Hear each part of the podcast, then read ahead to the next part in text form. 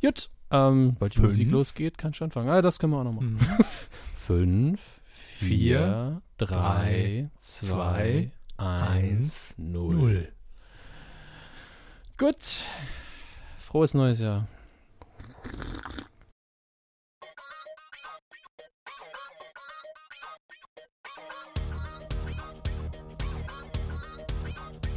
Wir sind zurück, die Folge 195 der Medienkuh, das Magenta im neuen FDP-Logo, die Steuerrückzahlung aus 2014, das Radio von Nukular und sogar die Ehre von Walter Freiwald. Alles heute in einer Sendung gepackt. Hallo Herr Hammes.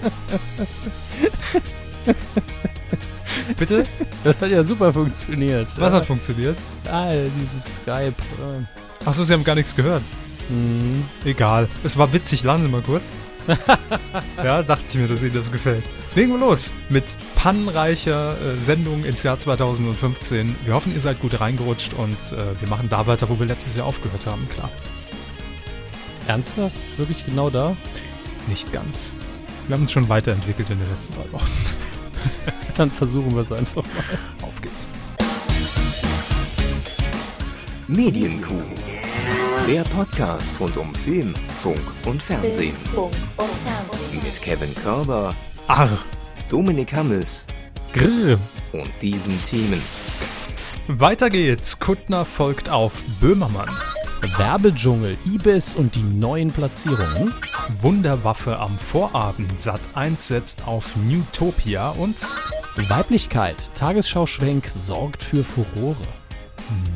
Schwenk? Schwenk? Ja, Naja, gut. Sie erzählen mir ja dann später, worum es geht. jeder außer Ihnen weiß es wahrscheinlich schon. Sehr gut, legen wir los. Fernsehen. Das klappt ja heute wieder. Nee, das äh, liegt ausnahmsweise wirklich nicht an mir. Die Software stellt mir visuell alles ein bisschen früher dar, als es audiomäßig wiedergibt, aber das wird im Schnitt dann hoffentlich gelöst. Das muss dann der Dödelmann, der den Schnitt macht. Die arme Sau. Äh, Ich wünsche Ihnen viel Spaß nachher dabei. ja, danke. Sind Sie gut ins neue Jahr gekommen, Herr Hammes? Erstmal Prosit Neujahr, wie man es hier in Sachsen sagt. Prost Neuer, wie man hier in der Enklave des Saarlands sagt. Korrekt. Ähm, ja, war gemütlich, angenehm, äh, kleinstmöglicher Kreis, also plus eins, ich plus eins. Und ähm, ganz ehrlich, äh, ich habe ja sowieso nicht so viel an Silvester, war gut. Bei Ihnen? Äh, auch, ich war ja, es gab ja etliche Anfragen, nachdem ich hier in, in Folge 193 gesagt habe, dass man mich buchen kann für die Silvestertage, äh, für, die, für die Silvesterpartys. Ich war permanent unterwegs, teilweise auf, äh, auf einer Swingerparty war ich eingeladen in Leipzig, eine Tupperparty in Lüneburg habe ich besucht. Also es war echt gut, nebenbei 50 Euro verdient und, äh, Und Spritgeld. und Sprit, ja klar, natürlich, sicher. Und man wurde ver versorgt mit Schnittchen. Das war alles sehr okay. Und dementsprechend hatte ich gar keine Langeweile und gut ins neue Jahr gerutscht, guter Dinge und ähm, voller Tatendrang. Gut, hätten wir das auch abgehakt. Übliches Gespräch übers neue Jahr. Heute habe ich übrigens, Ja. heute habe ich übrigens noch jemanden erlebt, der tatsächlich noch gesagt hat, oh, frohes Neues. Ich kenne es, guckt mal auf der Kalender. Ja, gut, da- 16. Januar. Da muss ich jetzt dazu sagen, ich habe ja früher Vereinssport betrieben, Tischtennis. Und Vereinzelt Sport. äh, auch, könnte man auch so nennen können, ja. Ähm, maximal wöchentlich. Und ähm, da gibt es ja auch Saisons, genauso wie bei allen anderen Sportarten auch. Und da gibt es eben viele Personen, die sieht man nur zweimal im Jahr, wenn man gegen sie antritt. Und da ist eben dieses Prostneujahr tatsächlich immer noch bis in den späten Februar hinein. Mhm. Das ist immer sehr, sehr unterhaltsam, weil es mir dann auch irgendwann auf den Zeiger gegangen ist. Ah ja, Prostneujahr, wir haben uns ja noch gar nicht gesehen. Ja. Ja. Schöner wäre es gewesen, wenn wir uns auch heute nicht gesehen hätten, aber man kann ja nichts gegen machen. aber es gibt ein Wiedersehen mit Sarah Kuttner. Prostneujahr, mehr haben uns auch noch nicht gesehen. Ja, ich muss- Sarah. Ich muss wieder ins Hochdeutsche rein. So. Gerne, ich komme mit. Hallo. Sarah Kuttner ähm, hat ja vor geraumer Zeit auf ZDF Neo einen neuen Promi-Talk ins Leben gerufen, beziehungsweise sie hat ihn präsentiert und, und moderiert. Kuttner plus zwei heißt die ganze Veranstaltung und man hat sich gefragt, geht es damit denn überhaupt weiter? Denn inzwischen ist auch die 15. Wiederholung auf ZDF Neo mal durch und man will einfach mal neue Folgen sehen, denn das Format, wir haben hier, glaube ich, mal kurz drüber gesprochen, äh, ist sehr simpel erklärt. Es gibt äh, eine, eine, eine Wohnung, es ist nicht die Wohnung von Sarah Kuttner, die ist natürlich angemietet für diesen Zweck, aber ähm, es wird ein Talk geführt mit zwei Personen, die irgendwo eine Schnittmenge haben, die man aber vielleicht im ersten Moment gar nicht vermuten würde. Manchmal vermutet man sie auch oder kennt sie auch oder kann es schon erahnen. Und dann, ähm, ja, reicht Sarah Kuttner Schnittchen, vielleicht auch mal was anderes, ein Getränk und man unterhält sich einfach so, als ob man sich zum Essen eingeladen hätte und dort trifft. Das ist eine sehr private, sehr, ähm, sehr familiäre äh, Atmosphäre und dementsprechend äh, kann man natürlich auch ganz anders über Themen diskutieren und philosophieren. Und ich fand die Sendung sehr gut und freue mich auch, dass sie weitergeht. Ähm, es gibt jetzt zehn neue Folgen, was ja für einen Spartenkanal schon eine ordentliche Schlagzahl ist. Finde ich. Ja, das heißt auf jeden Fall, dass man das Format nicht einfach hat dahin siechen lassen, von, womit man ja jetzt wahrscheinlich schon gerechnet hat zum Teil. Ähm, um ehrlich zu sein, ja, weil normalerweise ist es ja so, wenn eine Sendung entweder erfolgreich läuft oder man glaubt, das ist fürs Image gut, dann gibt man ja sehr schnell nach der Staffel bekannt, wir arbeiten schon an neuen Folgen. Also manchmal auch noch während der Staffel. Oder während der Staffel schon, ja. Also an mir ist es komplett vorbeigegangen, vielleicht ist es passiert, aber jetzt ist die Entscheidung definitiv und liegt vor. Am 26. äh, Februar geht's los mit den zehn neuen Folgen und zwar immer donnerstags um 22.45 Uhr. Und warum? Ähm, folgt Sarah Kuttner jetzt auf Jan Böhmermann, wie ihr es vorhin im Teaser gesagt habt? Ganz einfach, weil davor das Neo-Magazin Royal auf ZDF Neo ausgestrahlt wird. Äh, wenn man ehrlich ist, ja immer noch die Erstausstrahlung und die Wiederholung kommt nur im Hauptprogramm. Aber man kann das ja so verkaufen, wie man es gern hätte. Ne? Ähm, ja, wir freuen uns und soll ich Ihnen vielleicht mal kurz eine Auswahl an Gästen vorlesen, ob es für Sie interessant wäre einzuschalten? Aber gern. Ach, scheiße, ich habe gesagt, ich dachte, Sie sagen nein, jetzt muss ich es raussuchen. Schnell den Tab wieder aufmachen. ähm, äh, der Schauspieler Antoine Monet Jr. Wer? Antoine Mon äh, Monod, Entschuldigung. Deswegen habe ich ihn nicht direkt. ja, Wer? klar. Keine Ahnung. Kenn Sehr gut. Aber ein Schauspieler, mein Gott, da muss man den Namen nicht kennen. Ähm, der trifft auf jeden Fall auf die ehemalige First Lady Bettina Wulff. Da ist schon ein Wo? Topgast. Wo? Wie wo? Ach so, nee, das Thema ist ja vom Tisch. Ist okay. Ist okay. Ich habe nie was gesagt. Ich ahne ihren Gedankengang dahinter, ne? Aber ich will jetzt auch nicht nicht? näher drauf ein. Die Sache ist, ist gegessen. Ja. Ich äh, bin nicht Google und kann dementsprechend auch nichts nachträglich löschen lassen. Deshalb bin ich ruhig. Sie sprechen jedenfalls über das Thema Internet, Cybermobbing und Sülze. Ich finde, das ist, das ist wichtig. Das ist doch alles das Gleiche. Genau, ja. ja. Ähm, eine Woche später ähm, geht es dann weiter mit Bjarne Mädel. Hä, wer? Ja. Grüße. Hat sich erübrigt. Ähm, und Tagesschausprecherin Linda Zerwerkes. Ah. Ja gut, Tagesversprecherin, da steht's ja quasi dabei. Und das wird Sie wahrscheinlich aber auch wieder interessieren. Das wird bestimmt eine gute Sendung. Endlich darf mal gesoffen werden und man unterhält sich. Das ist ganz nach dem Geschmack von. Richtig, Hugo Egon Balder. Ah. Der ähm, trifft nämlich auf. Ähm, nee, weiß ich nicht, ob er auf ihn trifft. Auf jeden Fall ist er auch mit dabei. Jochen Schropp und Jürgen Trittin. Ob die jetzt in einer Sendung drin sind, keine Ahnung. Die gemeinsame Schnittmenge Dosen.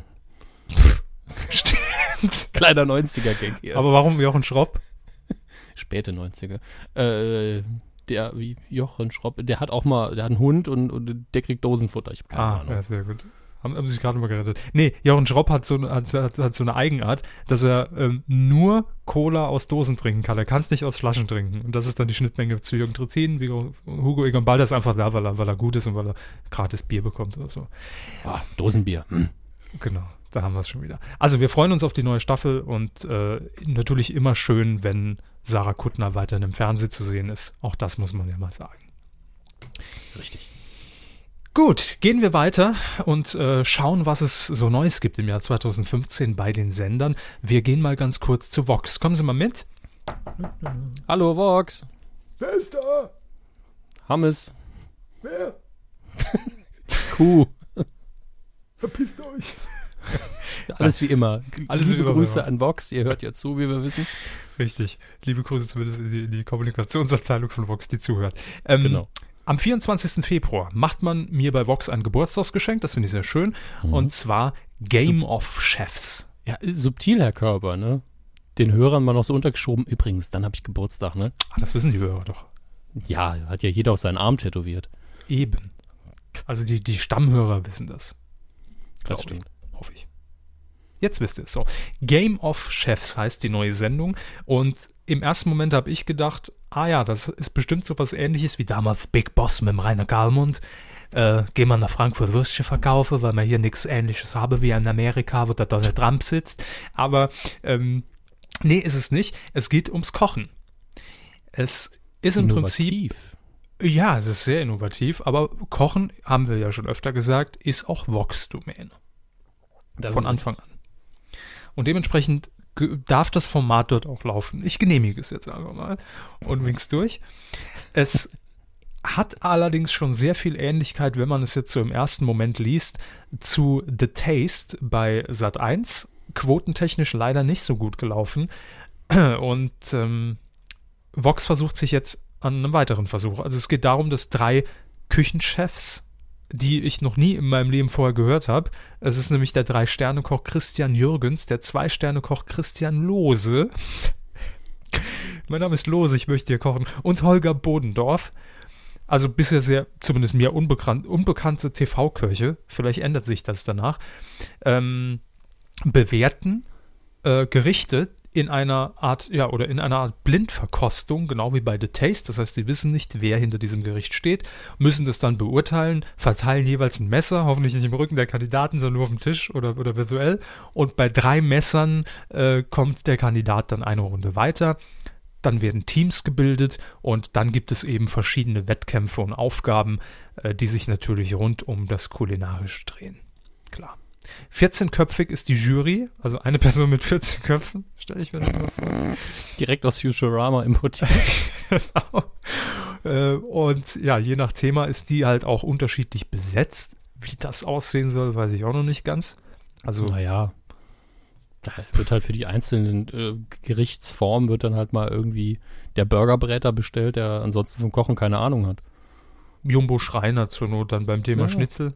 Hier, Uli Hoeneß kriegt extra Freigang, wenn es um Würstchen geht, kann man alles machen. Stimmt. Ja, stimmt. War eine blöde Frage, sage ich. Eigentlich haben sie recht. Und in jeder Runde äh, muss dann ein Kandidat eben ausscheiden. Also nach, nach dem Essen Darf ich muss mal er, kurz, nach dem. Essen muss er ausscheiden. dass wir den Witz noch nie gemacht haben. Nee. So offensichtlich, dieses dumme Wortspiel. Die große Gag-Premiere. Hätten wir in Folge 3 erledigt haben müssen. Na gut. Jetzt ist es raus. Und Ja. wir haben es Ihr hinter hört, uns. auch 2015 ändert sich hier nichts. Ne? Qualität wird geliefert. wieso auch? Und im Finale hat, hat dann einer natürlich gewonnen, kriegt 100.000 Euro und kann das dann fürs eigene Restaurant nutzen. Interessant ist noch, dass dieses Format aus Israel stammt, also nicht wie für gewöhnlich irgendwo aus den USA oder aus UK, sondern aus Israel. Ähm, und hat dort 50% Marktanteil in der Spitze. Ich glaube, das wird's für Vox leider nicht ganz. Also ich gönn's denen natürlich auf jeden Fall, aber ja. ja gut, ich nehme an, der Fernsehmarkt ist da auch so ein bisschen anders als bei uns. Ja. Bei Vox, ja. Als bei mir zu Hause auf jeden Fall. Bestimmt. Ja, natürlich. Ähm, ich nee, aus der Türkei kam ja auch die hier die Dating Show, die bei RTL gefloppt ist, diese Live Dating Show bei Anruf Liebe und äh, auch da riesen mega Quotenerfolg. Hier fasziniert man damit keinen. Also klar, da sind die Sehgewohnheiten einfach viel zu unterschiedlich. Ja, Und- aber hier geht es jetzt ums Essen. Ach so. ja, das stimmt. Auch. Wer moderiert die ganze Sendung? Nennen Sie mal einen Namen. Wer könnte es machen? Wer könnte? Viele. Wer wird? Das ist viel schwieriger. Ist es jemand, den man kennt? Nö. Deshalb habe ich ja auch gesagt, wer könnte, wen könnten Sie da sehen in so einem Format? Ich fände sehr sympathisch Harry Weinfurt. Hat auch mal eine Kochsendung gemacht. Ja. Hm? Hat, haben viele gesehen, die sie produziert haben. Ja, da freue ich mich auch schon auf, auf die Riesengags. Ähm, jetzt im Dschungelcamp, das heute übrigens startet, wir müssen also so schnell fertig werden mit der Aufzeichnung. Ähm, da freue ich mich schon auf die Gags, wenn Walter Freiwald den Reis zubereitet. Ähm, ja, ihr könnt es euch denken. N- Niegelnagelneues Reiskorn. Nee, der Reis ist heiß. Ja, das Ja. aber auch. Ja. Ich habe hier noch, will ich ganz kurz privat äh, Hum Humorschutzgesetz anmelden, nämlich Alter Freiwald und Walter Freiwild. Also je nachdem, ob vielleicht irgendwelche zweideutigen Äußerungen fallen oder, oder politisch nicht so ganz korrekte Aussagen, würde ich gern Copyright auf Walter Freiwild hiermit anmelden. Ähm, Das wird natürlich wegen der Band auch wieder schwierig. genau, ja. Und wegen Ja. Walter vor allen Dingen. Aber egal. Walter Freiwald hat übrigens im Interview gegenüber der Bild gesagt, oh, mit 60 will mich doch kein Schwein mehr haben. Mom- Moment, was meinte er? Persönlich oder im Fernsehen? Im Fernsehen, Jobs. ja gut, aber Walter Freiwald ist aber auch nur bekannt für ähm, Preis ist heiß und Teleshopping. Ja, aber vielleicht will ihn inzwischen nicht mal mehr das Teleshopping. Er hat wahnsinnig abgenommen. Ich habe die, die Ja. Pressefotos gesehen. Respekt. Ähm, auf Walter Freiwild bin ich sehr gespannt im Dschungel. Entweder wird's richtig gut, sodass dass man sagt, gut, dass sie den Walter reingenommen haben, der bringt da den, den ordentlichen Bitchfight mit rein, weil er einfach, weil er einfach, ich mach das nicht. Mein Rücken, nee, ich mach das nicht. Ähm, es könnte aber auch sein, dass er ähnlich wie Harry Weinfurt damals einfach drei Tage in der Hängematte liegt und gar nichts macht. Also da ist viel möglich, aber das, das klären wir nächste Woche in unserer Ibis-Zwischenfazit-Nachlese, die wir ja ab nächste Woche hier wieder im Programm haben. Also wer moderiert jetzt? Es ist nicht Harry Weinfurt, es ist nicht Walter Freiwald, sondern die Österreicherin Silvia Schneider. Grüße. Hat vorher bei Puls 4 vor der Kamera gestanden. Der Skype-Fail der Woche. Das ist sehr schön, dass die Dame das moderieren darf. Wir warten derweil, äh, bis Herr Körber wieder in der Leitung ist. Ähm, und ich kann schon mal sagen, dass lustigerweise unser nächstes Thema dann auch wieder der Dschungel ist. Ähm, ich habe nämlich dankenswerterweise natürlich einen Ablaufplan hier vorliegen, aber es geht dieses Mal nicht um den, nicht so sehr um den Inhalt oder die Person, sondern es geht um die Werbung im Dschungel und Herr Körber wird uns jetzt sagen, was genau er meint mit Ibis als Werbedschungel. Welche Spur nehmen Sie jetzt? Meine. Gut. Ähm, ja, Werbeduschgel. Nee, Werbedschungel. Ich verlese mich da immer. Ich bin ein Star, holt mich heraus. Startet heute, wir haben es eben gerade schon erwähnt. Und ähm, bevor wir natürlich darauf eingehen können, wie haben sich die Kandidaten, die inzwischen auch bekannt sind, aber wir sie hier nicht nochmal erwähnen, weil es nämlich genau die Kandidaten sind, die auch schon vor einem Monat bekannt waren durch die Bild. Von daher nicht mehr erwähnungswürdig. Ähm, das werden wir alles ab nächster Woche hier klären. Aber wir greifen das Thema Dschungelcamp heute mal auf, aus einem anderen Aspekt auf. Es geht nämlich um das Thema Vermarktung des Dschungelcamps. Ähm, früher, ich kann mich dran erinnern, bei der ersten Staffel äh, Dschungel, da konnte damit noch keiner was anfangen. Da wurde kaum Werbung gebucht, ähm, weil das Dschungelcamp damals ja auch diesen sehr negativen Ruf vorauseilte, dass da viele Werbekunden wahrscheinlich auch gesagt haben, ich will bei diesem Schmutz-TV nicht mein Produkt bewerben. Das hat sich sehr schnell gedreht, nachdem das Ding ein Riesenerfolg wurde, quotentechnisch, und ja auch bis heute Marktanteile über 50 Prozent oder knapp an 50 Prozent mindestens immer einfährt. Und da hat die Werbeindustrie in den letzten Jahren schon gesagt, da können wir uns durchaus vorstellen, da auch vielleicht Sonderwerbeformen einfach äh, zu platzieren. Ähm, so ja schon äh, passiert in den letzten Jahren mit Balsen. Und zwar äh, bei Pickup hat man das einfach so gemacht, dass man diesen Schokoriegel nicht nur unten mit Werbeeinblendungen während der Sendung beworben hat, sondern dass es äh, zum Beispiel auch eine Schatzsuche gab. Und da gab es dann immer eine Belohnung für die Kandidaten, wenn sie eine Frage richtig beantworteten. Und da waren dann eben Schokoriegel von Balsen drin. Unterstützt durch Produktplatzierung. Äh, In diesem Jahr soll ein noch größerer Andrang gewesen sein, was diese Sonderwerbeformen angeht. Äh, Die Vermarktungsgesellschaft von RTL IP Deutschland hat äh, schon gesagt, wir sind zu, also weil wir können ja auch jetzt nicht alle zwei Minuten da unten so ein Cut-In, wie sie es in der Fernsehsprache heißt, einbinden. Jetzt wollte ich gerade eine E-Mail schreiben, ja. Ein Kuh-Shirt irgendwo unterbringen. Ja, genau. Das müssen sie dann essen oder so. Ich habe keine Ahnung. Gute Idee.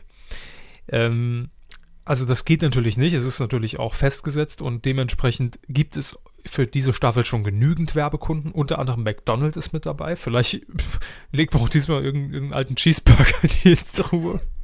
Ihr müsst raten, wie lange liegt dieser Cheeseburger schon unter dieser Urne? Ein Tag, drei, vier, richtig, drei Monate hat es trotzdem nicht verändert. Seit der ersten Staffel Dschungelcamp. Das war die Belohnung damals für Daniel Kübelberg, die er nicht, die er sich nicht abgeholt hat in der Dschungel äh, äh. Ja, und jetzt geht man aber noch ein Stück weiter und das finde ich einfach nur mal so achtet mal drauf. Ich finde es wirklich interessant, dass man da äh, das Dschungelcamp inzwischen auch so als, als Versuchsfläche für neue Werbeformen für sich nutzt. Man hat nämlich jetzt beim Vermarkter IP Deutschland gesagt, äh, wir nehmen Balsen, weil die ja auch schon ein paar Jahre mit dabei sind. Es geht weiterhin um die Bewerbung äh, vom Keksriegel Pickup. Hm, lecker Pickup. Und ähm, wir werden allerdings tagesaktuelle Werbespots produzieren, die auf die Storyline des Dschungelcamps bezogen sind und sich darauf beziehen. Finde ich interessant vom Ansatz. Also, es Mhm. das heißt, ähm, RTL Creation, die, Abteilung bei RTL in Köln, übernimmt auch die Produktion dieser Spots. Wie die aussehen, keine Ahnung. Also ob das mit Schauspielern ist oder animiert und einfach nur eine Tonspur drüber gelegt oder weiß ich nicht. Aber man will versuchen, aktuelle Ereignisse vom Vortag, die dann in der Sendung am Tag später in Deutschland zu sehen sind, mit in diesen TV-Spot für den Pickup-Keks einzuarbeiten. Okay. Das wird aber, glaube ich, sehr schwierig für das Team. Das ist eigentlich sowas ähnliches wie äh, selbst sich Memes ausdenken. Aber das ist dann eben so fokussiert auf zwei Themenbereiche. Ich meine, wenn jetzt im Dschungelcamp nichts passiert, wo man was machen kann. ich hoffe, dass- auch auf den Keks? Greift dir einen Pickup. Einfach- Ich meine, die werden irgendwann da sitzen und so, okay, wir haben mit nichts, was wir machen können und müssen dann alles nachsynchronisieren. Dann sieht man einfach nur zwei Leute, die da sitzen und reden über was ganz anderes, als sie wirklich geredet haben. Aber ich hoffe, dass einfach die in, äh, damit beauftragte, das beauftragte Team schon da sitzt und so ein paar Lehrideen hat, wenn wirklich Das auf jeden passiert. Fall. Ich Ja. denke, man, man wird da so rangehen, dass man sich vorab natürlich auf die Person schon mal einiges zurecht äh, hat oder hat schreiben lassen. Ähm, und dann, wenn es sich anbietet, nimmt man davon was mit rein, verknüpft es irgendwie mit einem aktuellen Ereignis.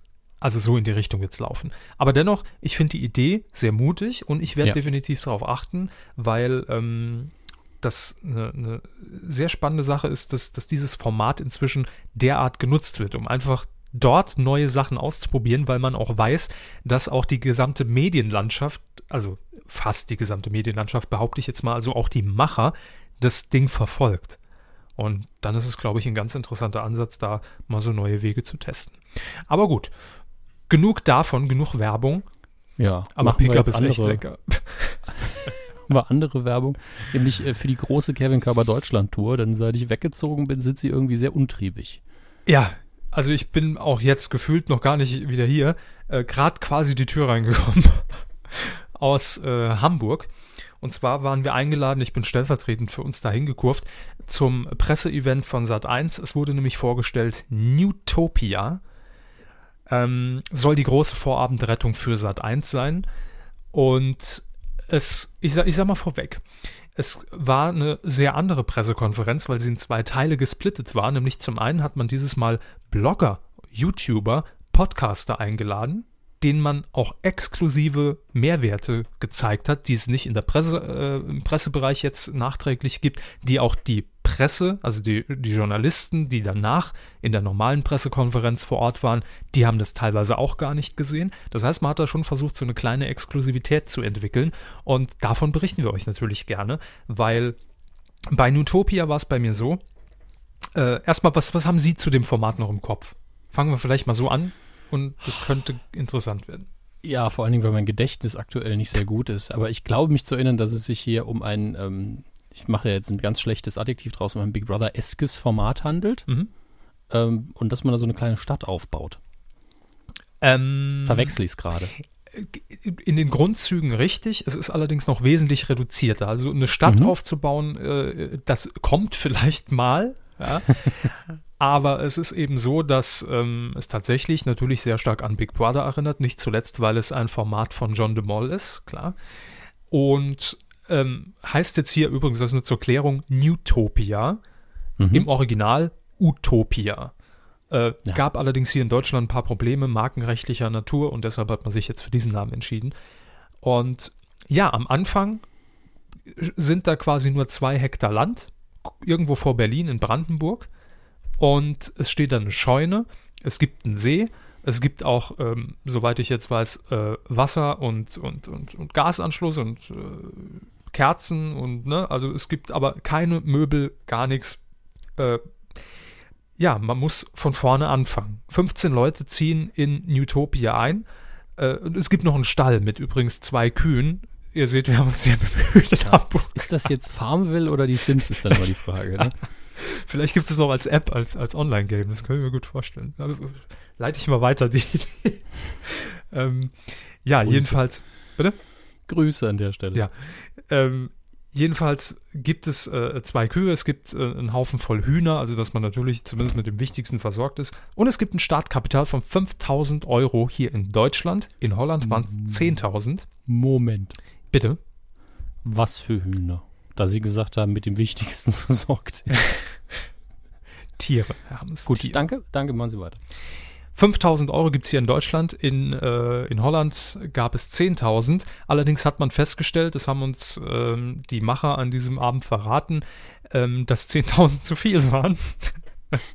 Wie man aber dann einfach gelernt hat äh, aus der Produktion heraus und dementsprechend werden es in Deutschland nur 5000 Euro sein. Ja, Es- ich meine, wie, wie lang geht das Ganze? Ein Jahr. Ein Jahr. Richtig. Gut, zehn- 10.000, ja gut, wenn man sich dann zusammentut, kann man auch für, für 10.000, können so drei, vier Leute, dann haben wir ja schon 40.000, kann man schon eine Zeit lang auf der faulen Haut liegen. Äh, wie zusammentut. Also 5000 für, für, für das gesamte Team. Nee, mir mir ging es jetzt ums Original, wo man 10.000 bekommen Ja. hat. Wenn man dann einfach sagt, wisst ihr was, da steht ja nirgendwo, dass wir unterhaltsam sein müssen, leben wir einfach mal locker von den 40.000 zusammen, also als Vierergruppe, und machen einfach nichts. Es gibt doch nur 10.000. Ja, nein, wenn vier Leute sich zusammentun, haben die aber 40. Nein. Oder ist es für alle? für alle. Ich hab wirklich 10.000 verstanden, für alle. Jeder kriegt so viel. Nein. Gut, dann frage ich mich, wie sie das gemacht haben, aber Ja. gut. Ähm, jetzt kommt der interessante Part. Natürlich, ähm, also was auf diesem Blogger-Event exklusiv vorgestellt wurde, man hat die komplette erste Folge aus Holland sich angeguckt. Und dann auch ein Zusammenschnitt, wie sich das Ding über ein halbes Jahr entwickelt hat. Was ich sehr interessant fand, weil äh, grundsätzlich bin ich äh, dorthin gefahren und hatte nur diesen Aufruf-Trailer, den Kandidatenaufruf im Kopf. Äh, hab das Logo gesehen, hab's gelesen, konnte mir aber gar nichts darunter vorstellen. Also wie das funktionieren soll. Und zumindest das ist mir klar geworden. Und ganz ehrlich, ich finde es einen sehr interessanten Ansatz, weil es Big Brother nur noch nackter ist. Ähm, aber mit einer Besonderheit. Jetzt wird man sich fragen, gut, mit diesen 5000 Euro kommen die dann vielleicht mal, sagen wir mal, einen Monat, zwei aus. Und was ist danach? Also wie kommt da eine Toilette hin und äh, äh, Stromanschluss und, und Wasserleitung? Wie, wie will man das bewerkstelligen? Natürlich wird beim Casting zumindest etwas darauf geachtet, dass da jeder so seine Fähigkeit mit einbringen kann. Logisch. Es waren übrigens hier in Deutschland über 8000, ich glaube 8100 noch ein paar zerquetschte äh, Kandidaten, die sich beworben haben dafür. Und jetzt sind noch 50 in der Endauswahl. Und wie kommt man aber jetzt an weiteres Geld? Und das ist ganz interessant gelöst, weil Newtopia nicht wie Big Brother abgeschottet ist, sondern man nach außen kommunizieren kann. Das heißt, ich kann jetzt sagen, okay, wir brauchen aber jemanden, der uns hier die Kloschüssel reinbaut. Wir haben ja 5000 Euro, ich klingel mal durch und kaufe mir dafür jemanden ein, eine Dienstleistung. Ich habe auch ein Handy zur Verfügung mit 25 Euro Guthaben, wo ich dann nach draußen telefonieren kann. Und so entwickelt sich das nach und nach weiter. Und in diesem Zusammenschnitt, wie sich das über ein halbes Jahr entwickelt hat, war es ganz interessant zu sehen, dass dann, also es gibt keine Vorgaben, nicht wie bei Big Brother, dass es da Tagesaufgaben gibt oder dass man irgendwie gelenkt wird oder den Ideen mit auf den Weg gegeben werden, wie sie jetzt an Kohle kommen. Das müssen sie sich selbst erarbeiten und das ist ja auch der Reiz, eine neue Gesellschaft zu erschaffen, also zumindest eine neue gesellschaftliche Struktur unterhalb von diesen 15 Charakteren. Und das Spannende war, dass die dann wirklich teilweise Bilder gemalt haben, sich irgendwann von ihrem gelten Laptop organisiert haben, Internet, und haben die dann übers Internet verkauft. Oder die haben einfach ein, ein Fremdenzimmer eingerichtet, äh, Bed and Breakfast, wo man dann tatsächlich von außen rein in Newtopia kommen konnte, dort übernachtet hat, gefrühstückt hat und den dann dafür bezahlt hat. Ja, aber ähm, mir stellt sich dann auch direkt die Frage, Ja. ähm, hat er da, die Deutschen haben da dann so einen leichten Wissensvorsprung, wenn man eben ein bisschen informiert daran geht, wenn man sich bewirbt. Natürlich, klar. Also die Folgen aus, aus Holland äh, und auch der Versuch, zumindest das Format äh, in, in den USA zu etablieren, die findet man ja im Netz. Eben. Logisch. Und dementsprechend kann man sich natürlich schon mehr informieren als die Kandidaten, die wir jetzt in der ersten Folge da vor Ort gesehen haben, die gar nicht wussten, was da überhaupt abgeht. Ähm, man hat allerdings gesagt, dass natürlich vieles parallel laufen wird. Es wird viele Parallelen geben, klar. Äh, man hat einiges dazugelernt aus der Produktion in Holland, was jetzt in Deutschland natürlich auch angewendet wird. Ähm, aber man wird natürlich jetzt nicht exakt den gleichen Weg fahren wie in Holland. Also da war es am Anfang so, äh, dass sobald die Leute eingezogen waren, äh, es ist irgendwie am, am Neujahrstag 2013, glaube ich, war es gestartet. Und ähm, nee, 2014 war es. Äh, und dementsprechend hat man am Anfang schon direkt die Regeln erklärt, erstmal in dieser Scheune und hatte dann 15 Autos zur Verfügung gestellt mit 15 Kisten. Und dann hieß es so: jeder von euch wird jetzt wieder nach Hause gefahren und ihr habt 15 Minuten Zeit, alles in die Kiste zu packen, was ihr wollt, und dann wieder hierher zu bringen. Dann hatte man sich natürlich absprechen können. Der eine hat Werkzeug besorgt, der andere hat ein bisschen was zu essen und Alkohol besorgt. Und ja, nach so einem halben Jahr, ich mache jetzt einfach mal schnell den Sprung, hat man dann gesehen, dass die sich da wirklich schön eingerichtet haben. Also da kam dann einer, der ein bisschen äh, handwerkliches Geschick hatte, ein Zimmermann, der quasi wie Wände reingezogen hat. Ja. Also es sah sehr wohnlich aus, sehr gemütlich. Äh, gab natürlich dann auch ein Pärchen da, logisch, äh, was sich entwickelt hat. Ähm, ja, das ist im Prinzip Newtopia. Ich kann mir jetzt zumindest mehr drunter vorstellen. Äh, ich bin auch gespannt aufs Format.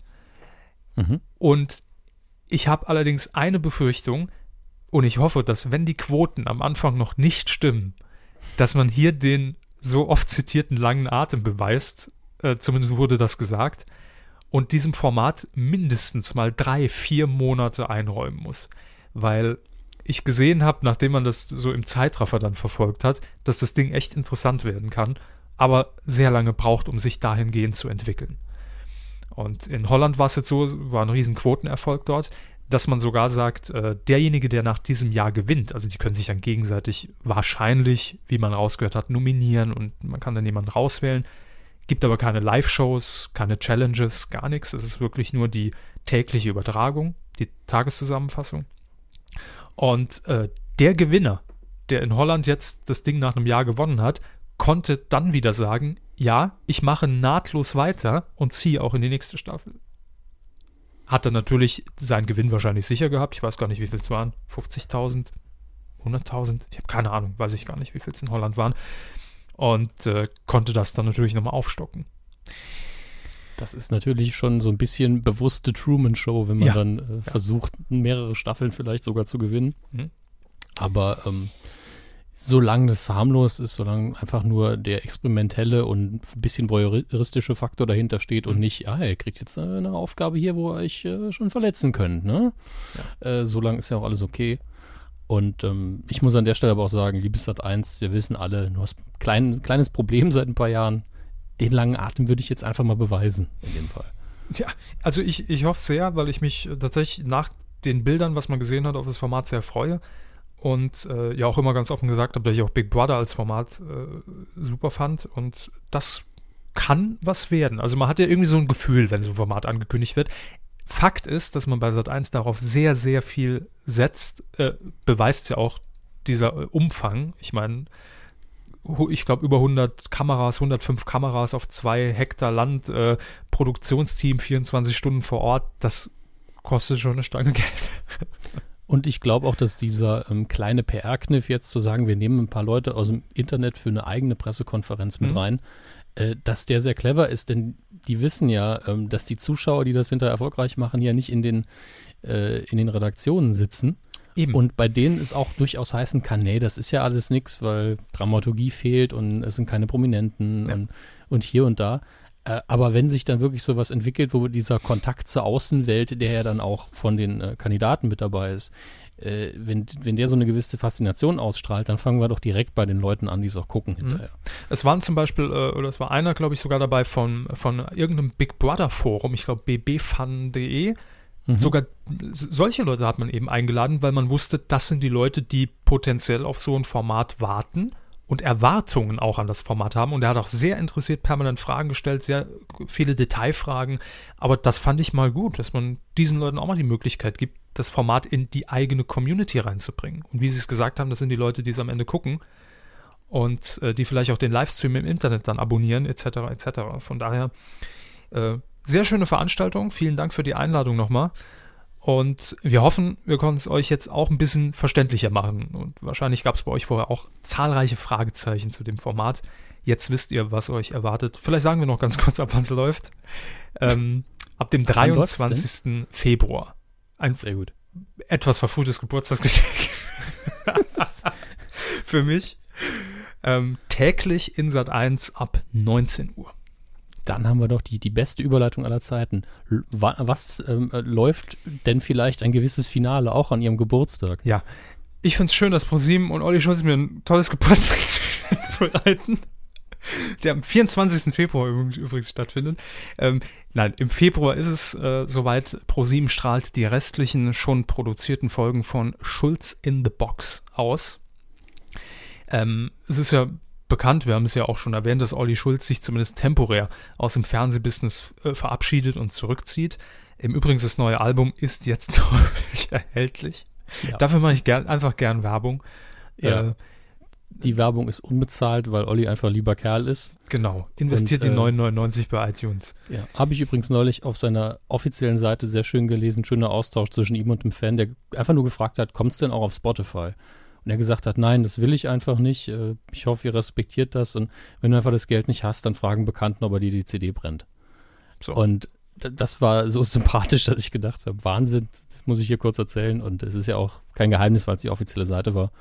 Ähm, Feelings aus der Asche heißt das Ding und gibt ein neues Video, wo man mal genau hinguckt, glaube ich, auch äh, unsere ehemalige Kolumnistin Stefanie Engels wiedersehen kann. Ähm, kann man sich immer mal anhören, den guten Olli. Aber wir haben ja Gott sei Dank jetzt noch Restfolgen. Wie viele sind's denn? Das war übrigens Number One Bullet of the Week. Wer das noch Nickelback, How You Remind Me. Wer das noch kennt, ist echt alt. So, ähm, richtig. Es sind ein paar Folgen, die noch, äh, die noch im Schrank liegen. Äh, ich, es steht hier gar nicht, wie viel es sind. Ich, also ich glaube, drei sind es mindestens noch. Drei oder vier. Bin, bin ich mir gerade nicht sicher. Ähm, ab 9. Februar geht es jedenfalls los auf dem Sendeplatz von Circus Halligalli. Die pausieren ja noch ein bisschen, produzieren, glaube ich, gerade wieder ein neues Duell um die Welt. Ähm, am Montag um 22.10 Uhr zu sehen und dann natürlich bis Circus Halligalli wieder beginnt. Äh, das ja, müsste irgendwann Ende Februar sein. Also drei oder vier Folgen. Rechnet es euch doch einfach selbst aus, verdammt nochmal. Ähm, danach geht es aber mit dem Format zumindest weiter von Florida TV. Star in the Box wird daraus und dann werden wechselnde Promis in der Box um die Welt geschickt. Ihre Top 3 Kandidaten dafür? Ähm, lassen Sie mich überlegen. Alfred Biolek, Mhm. ähm, Ross Anthony, Einfach nur in die Halligalli-Redaktion Klaas umarmen oder was? Nee, nee. Da muss, muss schon größer werden. Aber ich glaube, Ross Anthony wäre halt überall begeistert, egal wo, wo er rausgelassen wird. Er wird, er wird einfach immer direkt total ausflippen und wird auf die Menschen zugehen, die ihn umarmen. Je nachdem, wo er ist, könnte das auch problematisch werden. Aber nun gut. Und dann wünsche ich mir noch, Ja. äh, noch einen dritten Promi. Mm, mm, Olli Geißen. Meine drei wären Helge Schneider, Olli Dittrich und das Gegenstück zu ihrem Ross Anthony, Elton. Ah, sie machen es also schon realistisch, okay. Ja, fänd ich, also Elton fände ich echt toll. Also, Hm. oh scheiße, nee, wo habt ihr mich, oh nee. Glaube ich aber irgendwie nicht, weil äh, Nee, der macht es nicht, Nee. leider. Ganz ehrlich, ich fände es unterhaltsam und da darf er auch angepisst sein. Das fände ich sehr, sehr lustig. Elton hatte ja auch mal eine eigene Reisesendung, Elton reist. Ähm, das wäre irgendwie, also war natürlich was, eigentlich was gänzlich anderes, aber ich kann es mir nicht vorstellen, vor allem weil Brainpool und Florida TV Ja. irgendwie dann das passt. Ich glaube, das geht nicht so gut zusammen. Stimmt. Der, der absolut falscheste Charakter, der, also falscheste ist, klingt total dumm in dem Fall, aber der, die schlechteste Wahl, obwohl der Mann sehr sympathisch ist und viel kann, wäre Herbert Feuerstein, weil der, egal wo man ihn rauslässt, dann sagt, Absolut. ja, hier war ich schon, da drüben um die Ecke. Ja. Gibt's Das ist ein guter. Imbiss. Einfach nur, weil er auch eine Reisesendung hat und, glaube ich, jeden Winkel der Erde schon bereist hat. Ähm, ja, ich hätte auch noch einen Kandidaten, den ich gern sehen würde. Roger Willemsen. Ja, das stimmt. Aber bei ihm, vielleicht auch, weil er sich so gut auskennt, dann direkt eine komplette wissenschaftliche Abhandlung aus dem Stegreif äh, raushaut. Gut. Also, im Februar freuen wir uns auf die letzten Folgen von Schulz in the Box. Den letzten Programmpunkt, Hermes, den habe ich übrigens gestrichen, sehe ich gerade. Den lassen wir weg. Das ist gut. Ja, Ich weiß gar nicht, worum es geht, aber das erste Wort schreckt mich schon ab. Wir sagen jetzt nicht, worum es geht. So. Ratet doch mal. Postet es mal in die Comments, Folge 195, medico.de. Wo, wo, was stand hier ursprünglich auf diesem Plan und was bereitet Herrn Hammes Bauchschmerzen? Zu gewinnen gibt es nichts, wie immer. Coup der Woche. Der Coup der Woche. Erstmal nochmal Glückwunsch an die Preisträger des der Coup des Jahres 2014, nämlich in diesem Fall Rocket Beans TV als Produktionsgesellschaft und insbesondere für ihre Leistungen im Rahmen des MTV Viva Comedy Central Nick äh, Viacom Formats Copyright rechtlich geschützt. Thomas Gehornauer. Game One. So. Ähm, aber neues Jahr, neues Glück. In diesem Jahr müssen wir noch darüber entscheiden, gibt es einen Positiv- und einen Negativpreis? Gibt es weiterhin nur einen Preis, den wir am Ende des Jahres raushauen? Mal Sollten sehen. wir auch in diesem Jahr, denke ich, erst entscheiden, wenn wir schon Ja. einen guten Überblick haben. Äh, Wenn es hinterher nur einen Negativkandidaten gibt, wäre das ein automatischer Gewinner. Wenn das dann im Februar war, dann denkt die Person oder die Institution auch, wir waren gerade darüber hinweg. Richtig. Gerade hatten es alle vergessen. Ähm, ja, wir fangen einfach jetzt an mit dem ersten Coup der Woche und dann sehen wir mal, wie es läuft. Es geht um einen Schwenk, um einen Schwenker. nicht, Mhm. nein, wir sind nicht im Saarland. Es geht um die ARD, um die gute alte Frau Tagesschau. Ähm, und zwar die Tagesschau über das Dreikönigstreffen der FDP. Ja, die gibt's noch. Das sind jetzt die, Karnevalsveranstaltung, ne? das, die Kappensitzung von, von der FDP in Stuttgart fand die statt. Und äh, dort war eben auch als Rednerin geladen Katja Suding. Und das ist die Hamburger FDP-Chefin, die ist im Moment auch Spitzenkandidatin in Hamburg. Vielleicht haben Sie bei Twitter, es hat äh, die Runde gemacht, dieses Wahlplakat gesehen mit ihr und daneben stand unser Mann für Hamburg. Ja, ja. Ja, ne? Ich entsinne mich. Ist ein Begriff. So, auf jeden Fall hat sie dann natürlich auch nochmal im, im Zuge des Wahlkampfs äh, auf die bevorstehende Bürgerschaftswahl äh, ein bisschen die Werbetrommel gerührt und war vor Ort. Und die Tagesschau hat eben ganz normal darüber berichtet und wahrscheinlich war der Hans Günde, der das schon seit 40 Jahren macht für die Tagesschau, war vor Ort in Stuttgart, vom SWR nehme ich dann an, und äh, hat natürlich Schnittbilder produziert für diesen Beitrag. Mhm. Und ein Schnittbild hat für große Furore gesorgt in den Social Networks Deutschlands und darüber hinaus. Nein, nur in Deutschland, glaube ich. Ähm, es wurde nämlich ein Kameraschwenk gezeigt, unten angefangen von den Schuhen von Frau Suding über ihre nackten Beine, über den Rock hoch zu ihr. Heute verfügbar in ausgewählten Spezialistenforen in Deutschland. Da filmen wir auch immer Fußfotos von Sonja Kraus noch teilweise. Die tummeln sich da auch noch rum in diesen Foren. Ja, aber ähm, klar, viele haben natürlich geschrieben, Sexismus, absolut sexistisch, frauenverachtend. Warum muss man die Beine von der Frau zeigen? Was hat das Was- eigentlich mit Politik zu tun? Was hat das in diesem Beitrag zu suchen? So, Ja. sagt man ja auch in erster Linie, stimmt ja auch. Ne? Ja, Also schön, wirklich schöne Beine, aber, Aber warum jetzt? warum, nicht? jetzt? Ne? Warum, Warum, in nicht dieser Tagesschau After Dark? Ja. genau? Warum in, in der Situation eigentlich liebe Tagesschau? Und die Tagesschau hat sich dann auch prompt entschuldigt und äh, das finde ich schon wieder sympathisch. Deswegen ist es hier schon wieder schwierig zu sagen, ist es positiv oder negativ. Die Reaktion Ähm, ist positiv zu bewerten. Gut. Genau, der Chefredakteur äh, Kai Knifke von ARD aktuell hat gesagt, dass diese Art der Kameraführung überholt sei. Mhm. Und ähm, ja, dass man es vielleicht früher in den 80er, 90er noch gesehen habe. Das hat er zumindest. Ernsthaft? Ja, Kann mich nicht entsinnen, dass es da irgendwie äh, lange ähm, Kamerafahrten den Körper einer Tagesschausprecherin hinaufgegeben hat. wieso Tagesschausprecherin? Sorry, wieso bin ich bei der falschen Sendung mal wieder? Bin doch immer bei der falschen Sendung. Nein, aber der Schwenk war doch über die FDP-Kandidatin. Ach so, Die saß vorne auf der Bühne. Es war ein, ein Schwenk im Beitrag als Schnittbild. ich, ich möchte an dieser Stelle anmerken, dass meine, meine Nebenhöhlen zu sind und ich mich nicht gut konzentrieren kann. Ja, gut, das, das, das erzählt mal nicht. Das ist Wollt's immer ihre erwähnen. Ausrede. Nee, diesmal stimmt's mal wieder. Ähm, ja, sein Verziehen. Auf jeden Fall geht es nicht um die Tagesschausprecherin. Es lief in der Tagesschau, ja.